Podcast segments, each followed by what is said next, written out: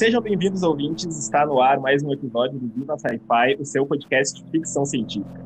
Eu sou o Thiago Meira e hoje nós vamos falar de uma escritora que está no meu coração já. Eu conheci ela não há muito tempo e me conquistou desde o primeiro texto. E para me ajudar hoje aqui, eu tenho comigo a presença da Raquel Castilho. E aí, gurizada? E aí, Raquel, e aqui comigo também algumas convidadas especiais para dar uma, uma aulinha para nós da Úrsula, né? Tem aqui comigo Cláudia Fusco. Como é que tá, Cláudia? Aí se apresenta um pouco pro pessoal aí que ainda não te conhece. Oi, pessoal, tudo bom? Gente, muito obrigada pelo convite, amei, tô super feliz de estar aqui. Eu sou a Cláudia, eu sou jornalista, escritora, roteirista e mestre em estudos de ficção científica pela Universidade de Liverpool. Então, basicamente foi a forma que eu encontrei de falar de alienígena, nave espacial, unicórnio no espaço acadêmico. E tem dado certo, por enquanto, estou bem feliz. e hoje em dia eu dou aula é, sobre criatividade e narrativas fantásticas na SPM. É, e sobre só sobre narrativas fantásticas no Instituto Veracruz, no, na pós-graduação de ficção deles e vários cursos aí pelo mundo, feliz e contente, espalhando a palavra de Dona Úrsula. Que legal, sempre importante falar a palavra da Nossa, Úrsula. Muito. e aqui com a gente também tem a presença da Paula Cruz, tudo bem, Paula? E aí, rapaziada? Tudo certo? É, eu sou Paula Cruz, eu sou designer e ilustradora do Rio de Janeiro. Eu trabalho bastante fazendo um monte de coisa maluca e maravilhosa com design gráfico e ilustração. Mas eu tô aqui porque eu já fiz algumas capas para Úrsula e com certeza foram as capas mais umbigais que eu já fiz na vida, assim, porque ela é minha autora favorita, né? Então eu sempre pensei, ai, como é que vai ser fazer a capa de alguém que eu amo? E aí quando me passaram as capas da Úrsula para fazer, eu pensei, meu Deus, é agora, o momento chegou. não dava, não dava é, pra tremer, né? É, rapaz. Mas, enfim, eu tô muito feliz de estar participando aqui. Falar da Úrsula é sempre muito, muito incrível. Assim, eu acho que ela é uma mulher que mistura literatura, conhecimento, sabedoria e afeto, assim. Então, obrigada por terem me chamado. Imagina, gente que agradece a presença de vocês. Bom, então vamos falar um pouquinho da Úrsula, né? E e acho que para quem ainda não conhece, se alguém não conhece, né? acho que. Quem é a Ursula Green, então, Cláudia? Fala pra nós. Então, um Dona Úrsula, né? Essa queridona que, que merece muitos podcasts. Ela foi uma grande escritora, né? Muito defensora da fantasia, da ficção científica, da literatura de gênero. Ela é, nasceu em 1929, né? Faleceu com 88 anos em 2018, e ela basicamente escreveu a vida inteira, sempre sobre suas paixões, sempre é, a louca do Tolkien, é, a louca da antropologia, né, puxando muito a, a, bagagem dos pais dela, né, o pai era antropólogo e a mãe era escritora, então o irmão também é antropólogo, então ela sempre se cercou muito de referências de conhecimento né, das, das ciências humanas, é, do olhar para o mundo, né? E ela acabou deixando esse legado absolutamente maravilhoso. Ela lançou mais de 20 romances, mais de 100 contos. Ela foi uma autora muito rica, né? E a gente tem como legado dela, além dessas histórias maravilhosas, né? os inúmeros prêmios que ela ganhou, os, os inúmeros, é, as inúmeras inspirações que ela deixou para muitos escritores que muita gente ama também, como o seu Neil Gaiman, entre tantos outros, né? É, e eu acho que o momento mais brilhante ali, né, do, do fim da carreira dela, é quando ela ganhou o prêmio, né, o National Book Awards, né, na verdade ela ganhou uma medalha do National Book Awards, que é maior uma das maiores premiações de literatura do mundo, né?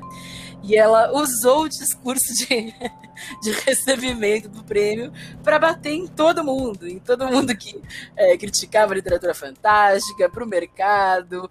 Ela sempre foi uma, uma rebelde de corpo e alma e sempre transpôs isso muito bem nas suas obras. Só é, isso. Só isso, apenas. Só tudo é, isso. É, só tudo isso. É, e uma coisa que eu gosto muito, né, da, da, da Úrsula, né, é bem isso dela ser essa divulgadora, né, da fantasia, né, e da, da ficção científica, né, a gente tem, às vezes, alguns escritores que quando eu falo aqui, eu já falei algumas vezes no podcast da Margaret Atwood, parece até perseguição, né? Mas não é. e ela tenta, às vezes, né, se desfazer um pouquinho dessa coisa de ficção científica, ela fala de ficção especulativa, né? Eu podia falar um pouquinho dessas, não sei se pode falar um pouquinho, assim, te pegar de supetão, assim, dessas diferenças que tu vê em especulativa para ficção científica, assim. Olha, é realmente uma questão de nomenclatura, de como as pessoas gostam de falar, assim, sabe? Porque tem toda uma corrente que defende a ideia de que é, associar a ficção científica e o horror, por exemplo, ao fantástico, é uma forma de diminuir esses gêneros, né? Essas formas literárias, né? Mas também há quem Acho que não, né? Que é, é, tudo é fantasia no fim das contas, né? Então é, toda ficção, ela é, das duas uma, né? Ou ela vai ser muito pautada, né, em ser similar ao real, ou ela vai ser, né, mimética, como a gente chama, né, ou ela vai ser fantástica, ela vai quebrar as, as barreiras do que a gente concebe como realidade e falar, ah, vamos, vamos inverter tudo mesmo. então, é, eu acho que o posicionamento da Margaret Atwood, né, falando aí de rivalidades, é um posicionamento que muitos autores tiveram ao longo da vida e que a Ursula Le Guin é, batalhava mesmo para que fosse exposto, né? Ela arranjou aos mais de 80 anos briga com um vencedor do prêmio Nobel. Tudo quanta gente, né? Ela brigou publicamente com o Kazuo Ishiguro, falando que ele tinha que assumir que ele tinha escrito um livro de fantasia. Então ela não descansava mesmo, né? Ela achava que era, era importante ter essa, é, esse selo né, de aprovação é, de literatura fantástica em grandes obras, né? Tem até uma piadinha, tô falando muito, gente, desculpa, fico empolgada com a Dona Úrsula, mas ela tem uma piadinha, né, que é, 1984 e outras obras grandiosas da literatura é, não são ficção científica porque são boas, né? Caramba! Morri aqui! Morri! Tem, tem autor, pesquisador falando isso publicamente por aí. E a Ursula Le Guin era justamente o contrário, né? Ela queria bater na cara dessas pessoas e defender ao máximo quão, quão, quão importante era, né? Esse olhar fantástico para o mundo. Tá. E falando um pouquinho, então, da, das, das, nossas uh, relações com as obras uh, da Úrsula, que ia começar, então, agora com a Paula. Uh, como que foi, assim, do, como, como encontrou a Úrsula, assim, né? Qual foi a, não sei se tu lembra, a tua primeira leitura, o primeiro contato que tu teve com, com os livros dela? Nossa, o primeiro livro que eu li dela foi A Mão Esquerda da Escuridão. E eu comprei porque uma amiga minha de faculdade, ela estava vendendo vários livros, assim, tipo, uma coisa assim, ah, gente, tô me desfazendo de alguns livros, quem quer comprar? E aí eu vi o da Úrsula, eu falei, ih, eu nunca li uma mulher na ficção científica, né? Aí eu fui lá comprei. Mas assim, totalmente alucinada, não sabia de nada. Aí quando eu comecei a ler, eu falei, gente, eu tenho que estar mais preparada para essa altura, sabe? Tipo, é muita coisa aqui. Tipo, só, só, o primeiro capítulo da mão esquerda da escuridão eu já acho muito poderoso, né? Tipo, um planeta que as pessoas elas oscilam entre os gêneros, né? Ou elas não têm gênero. Depende né, da fase que elas estão, como no ciclo delas e tal. E quando eu terminei essa leitura, eu fiquei, gente, eu nunca li nada assim. assim. E eu já tinha lido muita coisa de homens da ficção científica, né? Sem querer desmerecer o trabalho deles e tal. Mas o, o da Úrsula eu fiquei assim, meu Deus, também dá pra fazer ficção científica assim? O quê? Como assim? Então, para mim, a Úrsula foi o começo de drogas mais pesadas, sabe? Na ficção científica, nesse sentido. É, logo depois que eu terminei de ler esse, é, também comprei pra gente ler num clubinho de leitura. Uma das garotas, ela tava lendo em inglês. E aí foi quando eu descobri que o livro em inglês não tem gênero, né? O que eu fiquei assim também, meu Deus, essa mulher é muito mais inteligente do que eu consegui conceber em português. Tipo, caramba, meu Deus do céu. E aí foi quando eu comecei a ver as outras obras dela, né? Mas é, quando eu li, isso já deve ter uns cinco anos, não tinha muita coisa dela publicada no Brasil, né? Realmente, assim, tipo, uns... na verdade, mais tempo, meu Deus! Realmente eu sei da faculdade é bem mais tempo que isso. Bem, da, da, há uns oito anos, então, quando eu li, não tinha tanta coisa dela assim, né? No Brasil. Só que, tipo, eu mantive o carinho pelo autor e tal. E aí foi quando eu comecei a fazer capa de livro e sobretudo capa de livro de ficção científica, assim. até o dia que eu recebi o e-mail para fazer a capa da Curva do Sonho. Que eu fiquei tipo, meu Deus, não acredito que eu vou fazer uma capa para essa mulher que me ensinou uma nova visão de ficção científica, sabe? E eu posso falar da, dos livros enquanto eu tô citando eles, tipo uma breve Claro, verdade. É, a Curva do Sonho é a história de um cara que ele começa a ir num psiquiatra porque ele acha que os sonhos dele estão mudando a realidade. E aí o psiquiatra fala: Ah, não, você tá maluco. Vai, tipo, assim, vamos, vamos começar esse tratamento e tal. Só que aí ele descobre que realmente esse homem ele tá trocando a realidade a partir dos sonhos. Então começa a virar uma disputa de poder por qual realidade vai ser a que vai acontecer a partir dos sonhos dele, que o psiquiatra começa a manipular e tal. E também tem uma grande questão nesse livro, que ele foi escrito mais ou menos na década de 70, então você já viu que muitas outras ficções beberam do mesmo do mesmo lugar, que é esse livro da Úrsula, né? Que já, é, é, e já começa com uma citação que é muito é, para mim é muito poderosa também sobre águas vivas, né? Que fala que às vezes as águas vivas elas só são levadas pela maré e tal, que a gente não deve ser assim, que foi o que acabou fazendo parte da capa, né? Que também foi uma das sugestões dos editores e tal. Foi uma capa que eu fiquei muito feliz de ter feito, assim, porque para mim sonhos é um tema inesgotável, assim, e ela usou o sonho como o pontapé para repensar o que, que, é real e tal, que também são questões que eu amo quando colocam na ficção. É, e mais recentemente, é, um ano depois, é, também pela Morro Branco, eu fiz a curva de Floresta é o Nome do Mundo, que para mim, gente, eu não sei nem o quanto tempo eu posso falar desse livro, porque para mim é o melhor dela, assim, eu amo demais. Eu, e eu li é, enquanto eu tava fazendo a capa, né, eu sempre faço isso. E Floresta é o Nome do Mundo, é um livro um bigal, assim, tipo, enquanto estavam tendo todas as queimadas do Pantanal, Bolsonaro falando um monte de coisas horríveis, eu estava fazendo a capa desse livro que é sobre colonialismo, né? Tipo, tem essa preocupação ambiental também no livro e tal. E aí foi uma capa que meio que me atingiu em cheio, assim. Eu fiquei repensando o que, que é ser brasileiro, assim, o que, que é o colonialismo até hoje, assim, né? E a Úrsula, na verdade, ela estava escrevendo sobre todos os sentimentos dela com a guerra do Vietnã, né, que também foi uma guerra tenebrosa nessas questões, mas que ao mesmo tempo também falava muito sobre a gente, né, enquanto brasileiro aqui. É, tanto que durante o processo de fazer capa, ela já estava aprovada aqui no Brasil.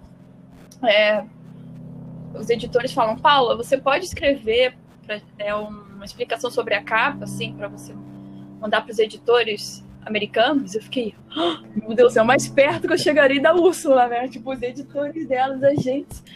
E aí foi quando eu falei justamente isso, assim, que na verdade é um livro sobre elos perdidos, mas sempre conectados, né? Que é justamente o, opressor e o oprimido se relacionando e se relacionando até de um, de um jeito biológico e tal. É, esse livro para mim realmente é um livro tipo não é um livro fácil de ler, porque tem várias coisas pesadas, assim, apesar de nunca ser gráfico, né? Mas para mim é o que mais me atinge, assim. E aí, logo depois que eu fiz a curva. Ah, desculpa, a Floresta é o Nome do Mundo, eu li o da Úrsula, que é o Fenceiro de Terra-Mar. Que é perfeito também, gente. Ai, eu não vou nem comentar muito só deles, mas eu, eu, li assim eu falei, cara, por isso que a Úrsula arranjou briga com a J.K. Rowling, né? Porque isso aqui é muito melhor mesmo. Adeus, adeus. muito bom, muito bom. Eu amo. Ah, e a capa do Floresta, o nome do mundo, eu tava falando que a Raquel é, é muito maravilhosa. Nossa, nossa, ela é linda. Nossa. Não, essa capa, quando eu terminei, eu fiz, gente, se não for aprovado, não sei o que vai acontecer comigo. Tipo... não faço mais. E, e pra ti, Raquel, como foi o teu contato com a Úrsula? Eu sei que tu, tu é muito fã da, das fantasias dela, né? Eu, eu curto bastante. Foi O A Máscara da Escuridão foi o primeiro que eu li dela e foi um dos primeiros livros de ficção científica que eu li, sabe? E eu tive a mesma sensação da Paula, assim. Eu, eu li um pouco de Asimov antes e eu li a, a Úrsula e eu achei a escrita da Úrsula e a criação de mundo da Úrsula muito superior, assim. Uh, muito mais sei lá, mais real, assim, do que o Asimov. Eu acho os personagens do Asimov muito genéricos, assim. E os da Úrsula não, são todos cheios de, de construção, sabe? E eu achei muito complicado aquilo, porque era tipo um dos primeiros livros de ficção científica que eu tava lendo. E é uma escrita densa, né? E é um assunto. Como é que a gente vai imaginar, né? Acostumado com uma sociedade uh, dividida em homens e mulheres, né? Uma sociedade totalmente andrógena, né? De que jeito que a gente imagina essas pessoas, enfim. E eu achei um exercício de, de pensamento muito, muito bom. Eu curti bastante esse livro. E quando eu li Os Despossuídos, eu, tipo, eu li muito tempo depois, sabe? Daí já tinha um pouco mais de bagagem para entender um pouco mais da escrita da Úrsula, né? E eu consegui aproveitar mais. Mas as de fantasia eu também curto. Eu li só as que foram publicadas no Brasil, né? Que foi o primeiro e segundo volume do Feiticeiro de Terra-Mar. E, bah, é muito superior a J.K. Rowling, assim, muito, muito. Comprou a treta certa, assim, porque é muito melhor. É muito bom, é muito bom, assim. É uma construção. Nossa, tipo, a pessoa ter a, a, essa habilidade para escrever em fantasia e ficção científica, assim, de forma qualitativa nas duas é, é foda. Eu gosto muito da Ursula também. É, e agora a gente conseguiu ter zero ouvintes fãs do Asimov e da J.K. Rowling ao mesmo tempo. ganha mais é. poxa com a Ursula. Como? Assim. É, é, é, uma, é uma, uma, comprar uma briga justa. É, né?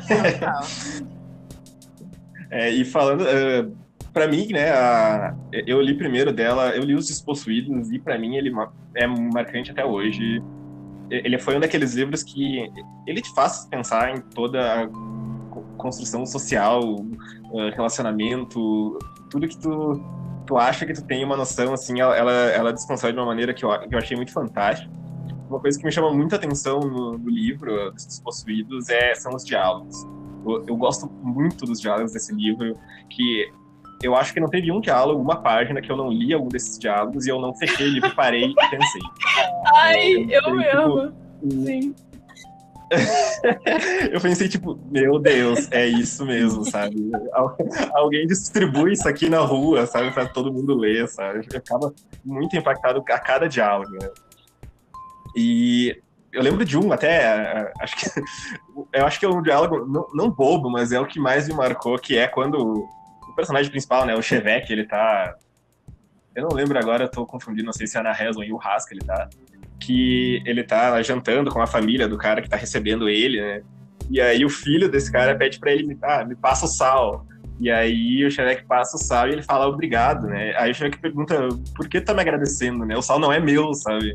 Não é algo que me pertence, não pertence a ninguém aqui, é de todo mundo, sabe? Eu fiquei tipo, gente, o que, que tá acontecendo? Ai, sim. Tá egoizando, né? Eles falavam, você está egoizando. Uhum. É, isso. Uma coisa nossa. que bateu muito forte para mim enquanto eu tava lendo, sobretudo o Feiticeiro de Terra-Mar, foi que parecia que eu tava ouvindo uma história de uma mãe ganso, né? Ao redor da fogueira, assim, tipo, tem um, tem um que mitológico, assim, parece que é uma história que foi escrita há muito tempo, sabe? E ao mesmo é tempo, uma, tipo assim, uma história eterna, né? É, acho que todas elas têm um pouco desse teor, assim, mas no Feiticeiro de Terra-Mar eu fiquei, gente, é muito poderoso, assim, é uma escrita muito. Parece uma escrita que eu leria na Grécia, sabe? Assim, umas coisas atemporais mesmo. Isso me impressionou muito. Ela tem até um livro mais, mais é, lado B, assim, acho que foi um dos últimos livros dela. Não, não sei se últimos, assim, mas foi mais longe na carreira, assim, que chama The Telling, que é literalmente sobre contar histórias ao redor da fogueira e gerações e gerações. olha aí, olha aí. É, ela tem muito disso, assim, porque ela resgata muito, especialmente nos trabalhos dela um pouco mais é, velha, assim, né? Que ela começa a homenagear mais o irmão, tipo, tem um outro dela, gigantão, assim, super gordinho, que chama Always Coming Home, que é um livro dedicado à história da antropologia, só que com ficção, assim. E aí ela resgata as narrativas, tipo, é, de povos é, é, é nativos, né, do, do, dos Estados Unidos, né, os povos originários dos Estados Unidos, e meio que homenageia eles, assim, com ficção científica e fantasia, sabe? Ela, ela é muito incrível, assim, ela, acho que ela tinha um fator de contar histórias é, como se ela estivesse contando pra gente, né? Ao mesmo tempo com esse ar mítico ao redor muito forte. Total, total. Nossa, sensacional. Esse eu vou procurar, não, não, não conhecia. Tu achar, Thiago, me manda aí, fiquei interessada. e falando um pouco agora do, do, desse pioneirismo, né, da Úrsula, uh, não sei se vocês querem, uh, quem gostaria de falar um pouco sobre essa questão, que é como num, num período, e é, coisa, é uma coisa das escritoras desse período, né, tanto de ficção científica como em outros gêneros também, que é, mas principalmente na ficção científica, que é trazer as ciências humanas, né, para a ficção científica. Né? Tem isso na Úrsula, tem na Octavia Butler também, né? questões sociais, questão, questões políticas, né, que são debatidas com até mais central, mais pontual do que questões mais científicas mesmo, espaçonaves, aquela coisa bem pesada, bem eu não queria usar o termo, porque eu sei que eu acho que tu não gosta, né, Claudio, que é o hard sci-fi. Uhum. a gente pode brigar. Mas, né? É. e aí, é, eu, eu acho que isso, isso deixa o, uh, o texto mais leve, mas deixa o debate. Uh, bem, bem filosófico, deixa o texto mais leve, mas o debate mais profundo, que são essas questões sociais, né? E como ela é pioneira nisso, principalmente nas questões de gênero, né? Que ela coloca no, na mão esquerda da escuridão. Não sei se alguém quer falar mais sobre esse pioneirismo dela. Ah, é, a gente sempre fala, né? Com um silênciozinho, vambora, né? É porque é, é, muito engraçado, assim, né? A, a Le Guin, né, e muitas outras autoras que vêm junto com ela, né, mais ou menos na mesma época também, é, elas, é, a Le Guin em especial, ela passou por um episódio de ser muito pressionada para escrever sobre questões sociais é, de forma mais concreta. Assim. Digo isso porque quando ela começou a carreira dela, ela estava escrevendo ficção científica como um dos caras, né? E muitas autoras é, ao redor dela, a Joanna Russ em especial, que foi uma mega autora ativistíssima, assim, de é, causas sociais, de feminismo, etc. Ela, elas olharam para Úrsula meio como: o que, você quer? Você quer ser, ser um dos caras? Você quer é, meio que, que só se infiltrar ali ou você quer deixar um legado, sabe? E ela sendo uma mulher é, já casada, um pouco mais velha quando ela começou a publicar, né, assim, para valer, né, que a carreira dela realmente engrenou, assim, ela já tinha uns 30 anos, então ela tinha uma vida bem mais definida, assim, em vários sentidos, né, para a sociedade da época, não que significasse qualquer coisa, né? E ela foi bastante pressionada nesse sentido, de tipo, é, as suas histórias precisam deixar um legado não só sobre quem, o que você ama, né? Assim, os seus temas favoritos e tal, mas sobre quem você é. Né, sobre você ser uma mulher escrevendo ficção científica com relevância nos anos 60, né? Então, não é à toa que ela também acabou brilhando, né? Muita gente coloca ela no, do lado do, do contemporâneo dela, o Philip K. Dick, né? É, por serem esses caras, essas vozes da contracultura, né? Dessa nova onda da ficção científica, que era depois foi chamada, né? De, de baixa ficção científica, de ficção científica leve, né? E quando na verdade eu acho que até, até discordo um pouquinho, eu acho que nem a leitura é mais fácil, eu acho que ela, ela pesa a mão mesmo, assim, quando ela precisa. Gente, ela, ela é discípula do Jung, sabe? Ela não tinha nenhum motor, assim, em pesar a mão, né? E, e, e, e, os debates são bastante complexos também mesmo, né? Então, super concordo também. É, mas é legal saber que, que ela foi bastante encorajada pelas mulheres do tempo dela para que ela escrevesse coisas que realmente deixassem uma, um, um, marco, uma impressão, né? Tanto que A Mão Esquerda da Escuridão é uma obra muito que, que vai nesse sentido, né? Que vai nesse caminho, né? Que é subversivo a esse ponto de olhar para gênero de formas completamente diferentes e novas, né? Mas eu posso ficar aqui falando muito tempo. eu me é. Tem até um da dessa Úrsula treteira. Nesse caso que eu vou comentar, não é nem tanto ela que tretou, foi mais que tretaram com ela, que é o, o, o caso com o, acho que se eu não me engano é com o Stanislau Lem, né, que faz umas críticas até meio bobas sobre o sobre uma questão mega científica, né, que ela colocou que não seria assim uma questão dos planetas e tal, né? E eu vejo assim como acho uma crítica até um pouco mais muito aquém, né? Tipo, ah, ele quer um, algo muito. Um, uma física muito, muito certinha, muito colocada exatamente, né? Que não, não, não vai fazer uma grande mudança para a uhum. história. Né? Sim. Não, das tretas que eu conheço da Úrsula, eu estou do lado dela de todas, assim. então... Exatamente. não tem como não tá, né? Mas, Perfeito em é, eu, eu ia comentar também que todos os livros que eu li dela foram escritos muito antes de eu ser concebida, né? E aí, por exemplo, é, A Curva do Sonho, anos 60, 70, é, Mão Esquerda da Escuridão, 69, Feiticeiro de Terramar. Eu também, quando eu terminei de ler a leitura, aí eu falei, ah, quando é que isso foi escrito, né? Porque ela falou que foi antes de Harry Potter. E aí eu vi que era de 1968. Eu fiquei, gente, realmente é to toda uma cultura pop que eu li antes da Úrsula, mas que deve à Úrsula, né? Tipo, muita coisa do Neil Gaiman que depois que eu li Terra Marca, eu falei, gente, por isso que ele é fã dela, cara. Eu consigo ver nitidamente as referências e tal. Então eu acho que é tanto um pioneirismo de enxergar o lado humano da ficção científica, que é o que eu, hoje eu consigo elaborar, que é o que eu sinto falta, por exemplo, no Asimov e tal apesar de algumas coisas no, no Asimov terem a ver com amor, relacionamento, né? Essas coisas, mas assim, eu acho que ela, ela realmente coloca em outro nível, né? É, eu tava falando esses dias com, é, com as amigas tal, que também estudam feminismo, de como às vezes é, a ficção científica dos homens já não me fala tanto, assim.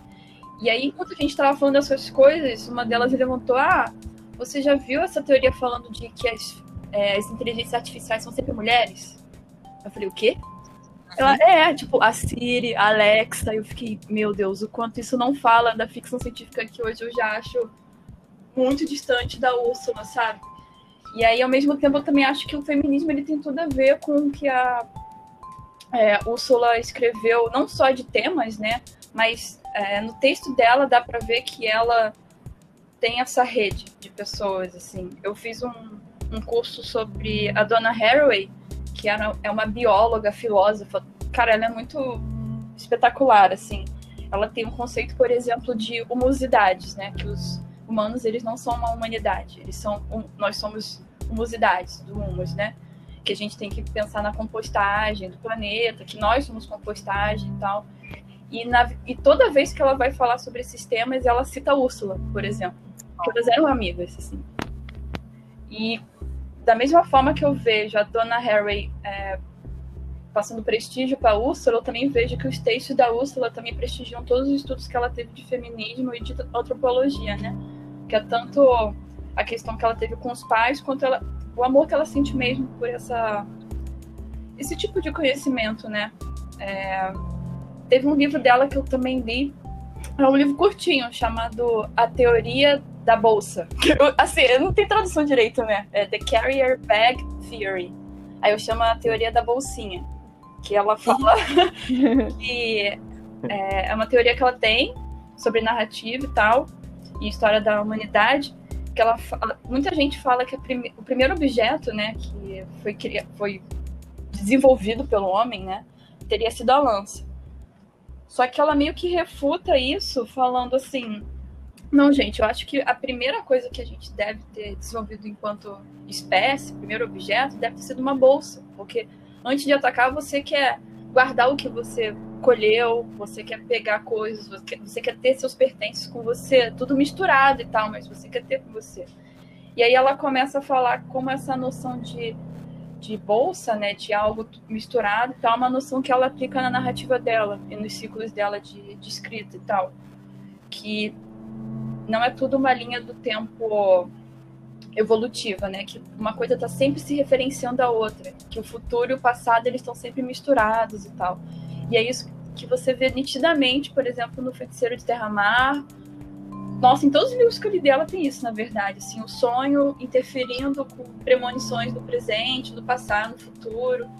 Então isso também é, foi me mostrando que não só ela acredita que é, a narrativa ela é construída por essas relações, né, entre presente, passado e futuro, que na verdade está sempre um é, esbarrando no outro, mas como ela também acredita que essa bolsinha que a gente carrega também é uma bolsinha de afetos, que também tem a ver com as autoras feministas e as amigas feministas dela, influenciando ela na escrita dela. Ai, que mulher, né, gente? Sim, sim, não. É muito lindo. É muito lindo. São, tipo, lá, 36 páginas, gente. É muito ah, é muito poderoso, sim, esse texto. Vou achar pra ler. Eu queria fazer um comentário em cima do que a Paula falou, e é muito isso, eu sinto muito isso, assim, quando eu leio Octavia Butler e quando eu leio a Urso. Tipo, bah, tu compara com a ficção científica dos homens, assim, tirando a distopia, é sempre uma aventura, né?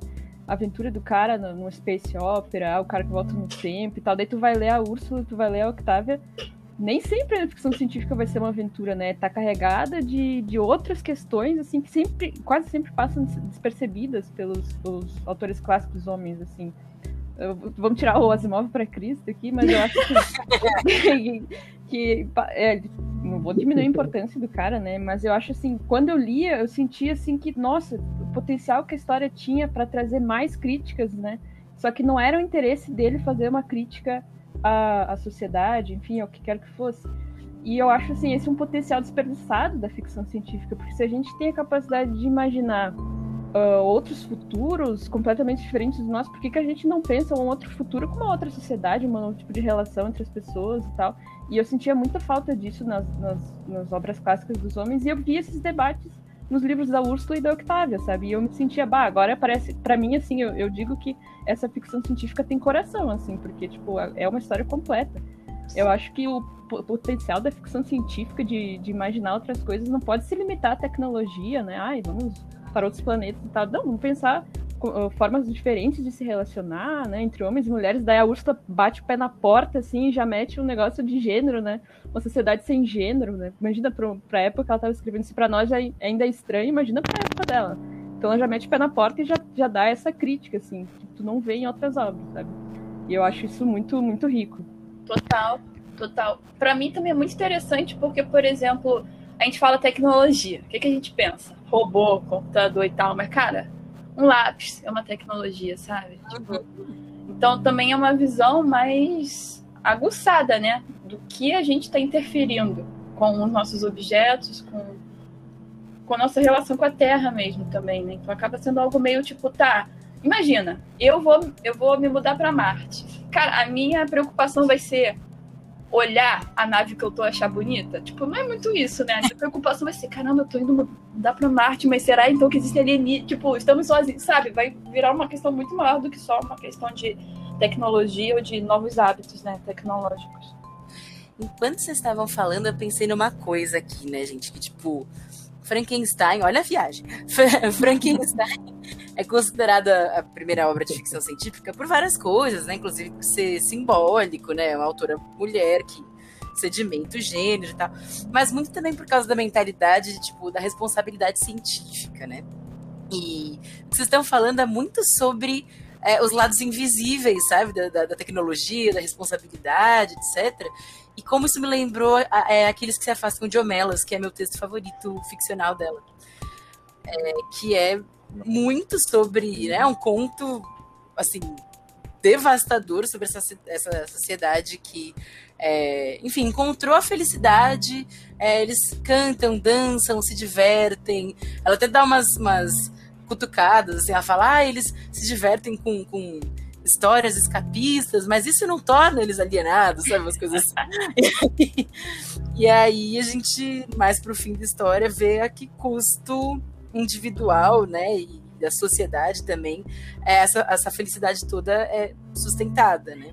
Uhum. E, e é uma história tenebrosa, assim, né? E, e também é um eco de tudo aquilo que a ficção científica representa, né? De para onde está indo a conta das transformações, das é, inovações, da, das revoluções, né?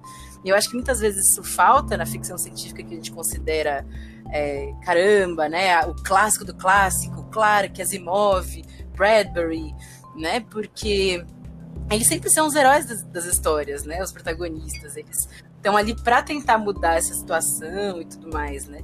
é, a Úrsula e outras autoras, e outros autores também, né, mais, um pouco mais futuramente, assim, vão enxergar o outro lado, né, o lado é, de quem, quem fica com as, as marcas, as consequências. Né? Então, Total. basicamente, não poupou ninguém, né? Sim, sim. Me falaram, nessa conversa que eu tava com as minhas amigas, né, falando sobre ficção científica e feminismo, Aí uma delas falou assim: pô, eu acho muito estranho no Eu Robô que os primeiros robôs fossem basicamente empregadas domésticas. Eu fiquei, oh, meu Deus, o quanto isso não fala da visão deles como homens, né? E brancos. E. Nossa, eu fiquei muito. Tipo, é, é muito direto, só que quando você põe em palavras, já fica, você fica, meu Deus, realmente, a preocupação deles não era a preocupação da, por exemplo, da Octavia, né? A Octavia nunca faria uma uma ficção assim, sem ser crítica, né? Porque isso é só um detalhe quando começa, né? No, eu robô nos contos. Depois eles vão mudando, entre aspas, de é, tipos de serviço, né? Mas é muito sintomático, né? Que seja justamente esses, esses lugares de servidão e tal.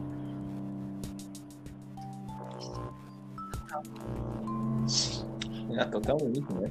E então a gente, para, os nossos, para as nossas considerações finais aqui, né?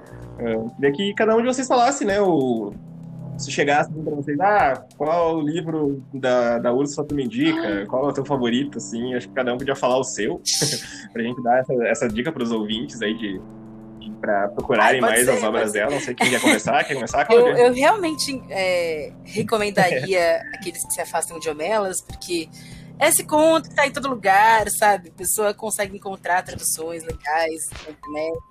E vai ser uma porradaria tão grande no, no coração dessa pessoa que provavelmente ela já vai sacar qual que é a da, a da Úrsula.